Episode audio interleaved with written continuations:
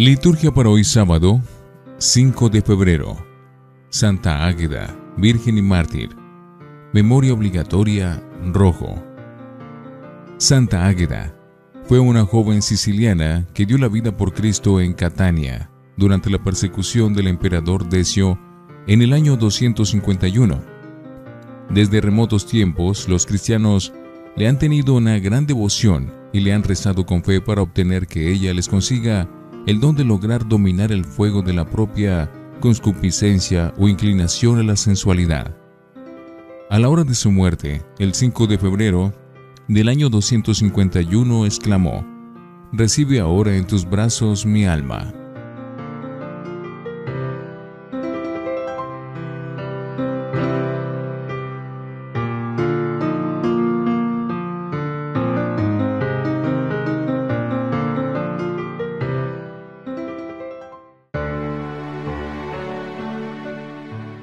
Antífona. He aquí que la Virgen esforzada, sacrificio de pureza, víctima castísima, ya sigue al Cordero crucificado por nosotros. Oremos. Nos alcance tu perdón, Señor, la súplica de Santa Águeda, Virgen y mártir, quien siempre te fue grata por la fortaleza en el martirio y por el mérito de su castidad, por nuestro Señor Jesucristo, tu Hijo. Primera lectura del primer libro de los Reyes, capítulo 3, versículos 4 al 13. En aquellos días, Salomón fue a Gabaón a ofrecer allí sacrificios, pues allí estaba la ermita principal. En aquel altar ofreció Salomón mil holocaustos. En Gabaón el Señor se apareció en sueños a Salomón y le dijo, Pídeme lo que quieras. Respondió Salomón, Tú le hiciste una gran promesa a tu siervo, mi padre David, porque caminó en tu presencia con lealtad, justicia y rectitud de corazón, y le has cumplido esa gran promesa, dándole un hijo que se siente en su trono. Es lo que sucede hoy. Pues bien, Señor, Dios mío, tú has hecho que tu siervo suceda a David, mi padre, en el trono, aunque yo soy un muchacho y no sé desenvolverme. Tu siervo se encuentra en medio de tu pueblo, un pueblo inmenso, incontable, innumerable.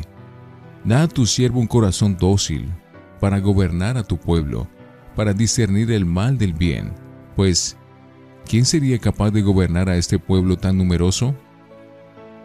El Señor le agradó que Salomón hubiera pedido aquello, y Dios le dijo, por haber pedido esto, y no haber pedido para ti vida larga, ni riquezas, ni la vida de tus enemigos, sino que pediste discernimiento para escuchar y gobernar, te cumplo tu petición, te doy un corazón sabio e inteligente, como no lo ha habido antes, ni lo habrá después de ti, y te daré también lo que no has pedido, riquezas y fama, mayores que las de rey alguno. Palabra de Dios, te alabamos Señor. Salmo 118. Enséñame, Señor, tus leyes. ¿Cómo podrá un joven andar honestamente cumpliendo tus palabras? Enséñame, Señor, tus leyes. Te busco de todo corazón, no consientas que me desvíe de tus mandamientos. Enséñame, Señor, tus leyes. En mi corazón escondo tus consignas, así no pecaré contra ti. Enséñame, Señor, tus leyes. Bendito eres, Señor, enséñame tus leyes. Enséñame, Señor, tus leyes. Mis labios van enumerando los mandamientos de tu boca. Enséñame, Señor, tus leyes. Mi alegría es el camino de tus preceptos, más que todas las riquezas. Enséñame, Señor, tus leyes. Aleluya, aleluya, aleluya. Mis ovejas escuchan mi voz, dice el Señor, y yo las conozco, y ellas me siguen. Aleluya, aleluya, aleluya. Del Santo Evangelio según San Marcos, capítulo 6, versículos 30 al 34. En aquel tiempo, los apóstoles volvieron a reunirse con Jesús y le contaron todo lo que habían hecho y enseñado. Él les dijo, Vengan ustedes solos a un sitio tranquilo, a descansar un poco, porque eran tantos los que iban y venían, que no encontraban tiempo ni para comer. Se fueron en barca a un sitio tranquilo y apartado. Muchos los vieron marcharse y los reconocieron. Entonces de todas las aldeas fueron recorriendo por tierra aquel sitio y les adelantaron. Al desembarcar, Jesús vio una multitud y se conmovió de ellos, porque andaban como ovejas sin pastor, y se puso a enseñarles con calma. Palabra del Señor. Gloria a ti, Señor Jesús. Oremos. Te pedimos, Señor, que los dones que te presentamos en la celebración de Santa Águeda, por tu gracia, te sean agradables, así como te fue grato el combate de su martirio, por Jesucristo nuestro Señor. Antífona. El Cordero que está en medio del trono los apacentará y los guiará a los manantiales de agua viva. Oración después de la comunión. Dios nuestro, que coronaste a Santa Águeda con la doble victoria de la virginidad y del martirio, concédenos por la eficacia de este sacramento vencer con fortaleza todo mal y obtener la gloria del cielo. Por Jesucristo nuestro Señor. Lección Divina. Oremos. Nuestra vocación no es ser islas perdidas en el océano, sino personas en comunidad que se salven en racimo. Porque tú, Señor, eres nuestro pastor, nada nos falta. Nos preparas una mesa abundante y nuestra copa rebosa. Tú nos alimentas con tu pan e instruyes con tu palabra nos has confiado una misión de luz y testimonio, y nuestra alegría es caminar por tu ley y tus mandatos. Bendito seas por siempre, Señor Dios nuestro. Amén. Lectura. Jesús y las multitudes. El Evangelio de hoy contiene en primer lugar una amable invitación de Jesús a los apóstoles, que acaban de llegar de su misión apostólica satisfechos y cansados vengan a descansar a un sitio tranquilo, porque eran tantos los que iban y venían, que no encontraban tiempo ni para comer. Pero la gente se enteró de su partida en barca y se les adelantó por tierra. Al desembarcar, Jesús vio una multitud y le dio lástima de ellos, porque andaban como ovejas sin pastor, y se puso a enseñarles con calma. Es este un relato de transición que prepara la escena de la multiplicación de los panes. El pan de la palabra precede al pan material y este a su vez remite al pan de la Eucaristía. Así aparece hoy Jesús como buen pastor, que reúne, instruye y alimenta su rebaño, el nuevo pueblo de Dios. En los evangelios vemos con frecuencia a Cristo rodeado de multitudes.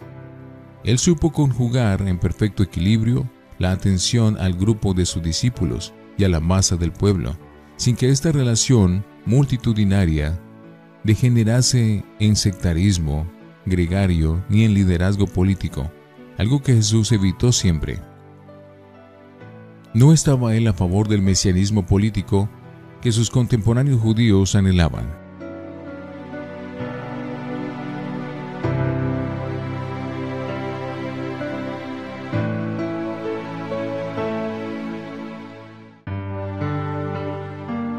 Para meditar persona y comunidad. Una nota característica del contacto del Señor con sus discípulos y seguidores fue la personalización. Por algo dijo Él de sí mismo, Yo soy el buen pastor, que conozco a mis ovejas y las mías me conocen a mí. Juan 10:14. Así evita el gregarismo anónimo de la masa y da forma al concepto de pueblo de Dios, no acéfalo, sino organizado en la corresponsabilidad y presidido por los pastores, vicarios de Cristo mismo.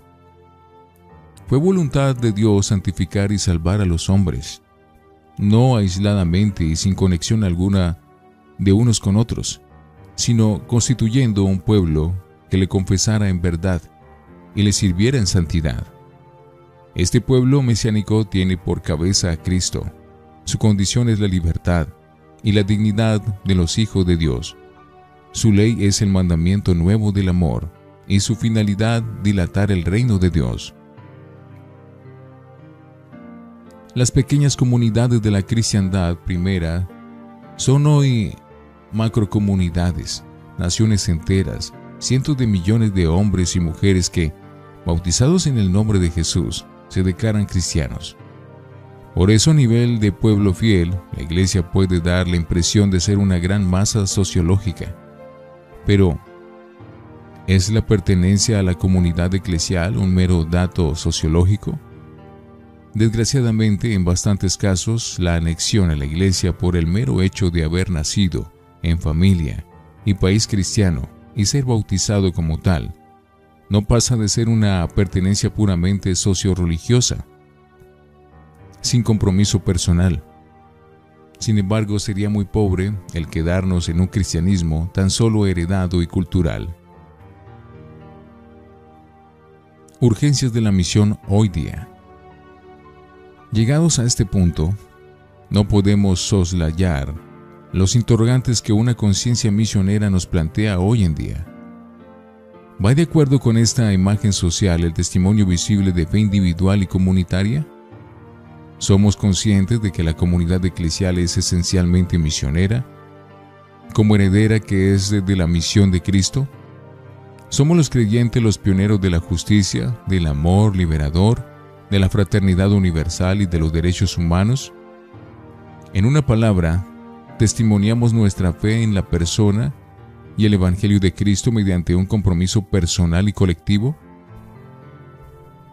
Hay situaciones en que no podemos ocultar la lámpara bajo el mueble, porque requieren la luz y la sal, la valentía audaz del creyente, el testimonio y la presencia pública de la fe, del amor evangélico y de la solidaridad humana, y no solo como individuos, sino también como una comunidad. Definitivamente, hemos de pasar de masa amorfa y sociológica a pueblo de Dios, comprometido con la misión evangelizadora de Jesús. Lo mismo que necesitamos buenos pastores, hacen falta también comunidades y cristianos adultos, conscientes, responsables, bien formados y libremente comprometidos con el Evangelio de Cristo y con el servicio al reino de Dios y esto a pesar de las sombras y fallos humanos, casi inevitables de toda comunidad creyente.